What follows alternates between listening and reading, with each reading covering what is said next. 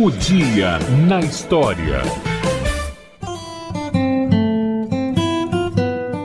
Data era 7 de abril de 1831. Naquele dia, pressionado pela crise financeira e por conflitos com a imprensa, o imperador Dom Pedro I abdicou do posto em nome de seu filho Pedro II. O ato foi redigido assim: aspas, usando do direito que a Constituição me confere, declaro que hei muito voluntariamente abdicado na pessoa do meu muito amado e prezado filho, o senhor Dom Pedro de Alcântara. Todos sabem, mas não custa lembrar. O senhor Dom Pedro de Alcântara tinha, na ocasião, cinco anos de idade. Naturalmente, ele não pôde governar e foi formada uma regência, mas sua maioridade foi antecipada e Dom Pedro II assumiu o império aos 14 anos.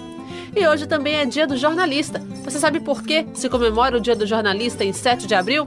A versão mais consistente para a escolha desta data remonta também ao período do Império. A data é comemorada em homenagem a João Batista Líbero Badaró, médico e jornalista que morreu assassinado por inimigos políticos em São Paulo em 22 de novembro de 1830.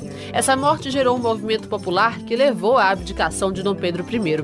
Por causa disso, a data foi escolhida para marcar a da Associação Brasileira de Imprensa, por Gustavo de Lacerda, em 1908, e a própria ABI foi quem a instituiu como Dia do Jornalista, nas comemorações de um século da abdicação de Dom Pedro I, em 1931. E amanhã tem mais Dia na História. Até!